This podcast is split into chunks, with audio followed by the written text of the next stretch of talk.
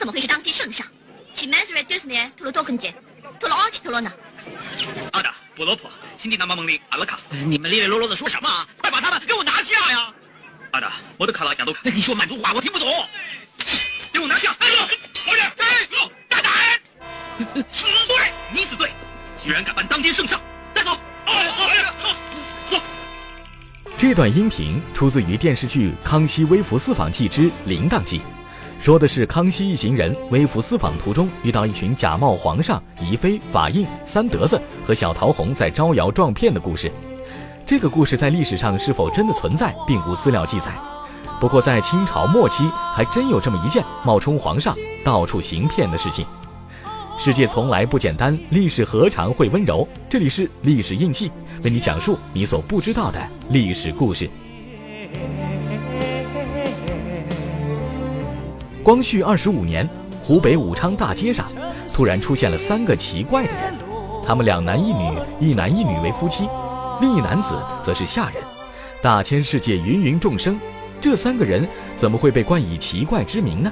原来，他们一来到武昌，就在市中心租了一个高档住所，平时也很少出门。年轻男子二十来岁，长相白净，举手投足就显得很贵气；女的漂亮宜人，脾气很大，一副主子的架势。最让路人诧异的是，长得像下人那男子，四十来岁却没有胡子，说话尖细，像极了皇宫内的太监。下人长得像皇宫内的太监。那这个下人一直点头哈腰服侍的那个青年男子是谁呢？会不会就是当今的圣上光绪皇帝呢？接下来发生的事更让人深信不疑。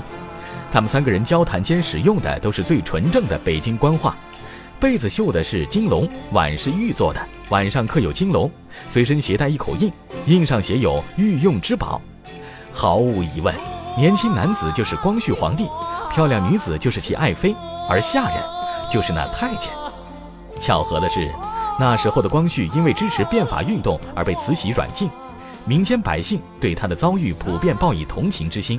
大家都猜想，会不会是光绪从京城逃了出来，直接来寻求湖广总督张之洞的庇护呢？很快，这件事就传开了，武汉三镇闹得沸沸扬扬。当时有一家报纸迅速抓住这个新闻，在新闻上编了一个叫《说唐故事》的书。讲的是唐朝的皇帝李旦为了避免武则天的迫害，逃到汉阳的故事，影射技术之高超，让人佩服。当今圣上亲临武昌，让人好不兴奋。其中最兴奋的莫过于那些候补官员。候补官员苦于没有外出做官的机会，如今圣驾近在咫尺，岂能放过这个机会呢？于是个个都拿着厚重礼物前来拜访这三个人。所谓的光绪帝出于礼貌，说不必为礼。但最终都会在半推半就下，双手一一收下。当然也有清醒的人，这个人正是刘余生的师傅陈树平。他这个时候在江夏县做县令，他亲自跑到那三个人的住所，感觉这三个人很奇怪，举手投足间都不自然，像极了演戏。陈县令为人也比较直爽，直接说道：“你们到底是什么人？”岂料年轻男子说：“你区区一个县令，我不能告诉你任何东西。”叫你们总督张之洞来。没过两天，一众好事者将仆人引到澡堂，三下两除二就将他的裤子脱了。仔细一看，还真是一个被修理过的太监。这下就更加证实了他们的身份。于是来来往往的人就更多了。事情终于传到了湖广总督张之洞的耳朵里。张之洞也是老练之人，先不去见他们，而是秘密发了一封电报到京城。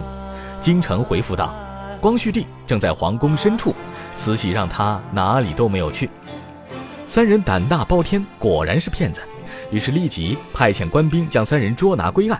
公堂上，年轻人表现得沉着冷静，说道：“这里人多嘴杂，烦请后堂说话。”到了后堂，张之洞也不管不顾了，直接一句：“你再不招供，就直接把你们三个处死。”四十岁的那男子胆小如鼠，马上供认。自己原本是宫里的太监，认识年轻男子后受他教唆，才假扮行骗的。随后，张之洞把这个案子交给陈树平县令彻查审理，很快就查明了真相。年轻男子就是满清奇人，名为崇福，先前为皇宫里的专职演员，所以对宫里的事情比较了解。又因为长得比较像光绪，所以动了外出皇宫骗人的歪念。中年男子先前是宫里的太监，也是小偷惯犯。和崇福认识后，两人一拍即合，逃出皇宫，准备到全国各地行骗。而那个年轻漂亮的女子，则是他们花找来的妓女。最后结局可想而知，三人均被斩首于草湖门外。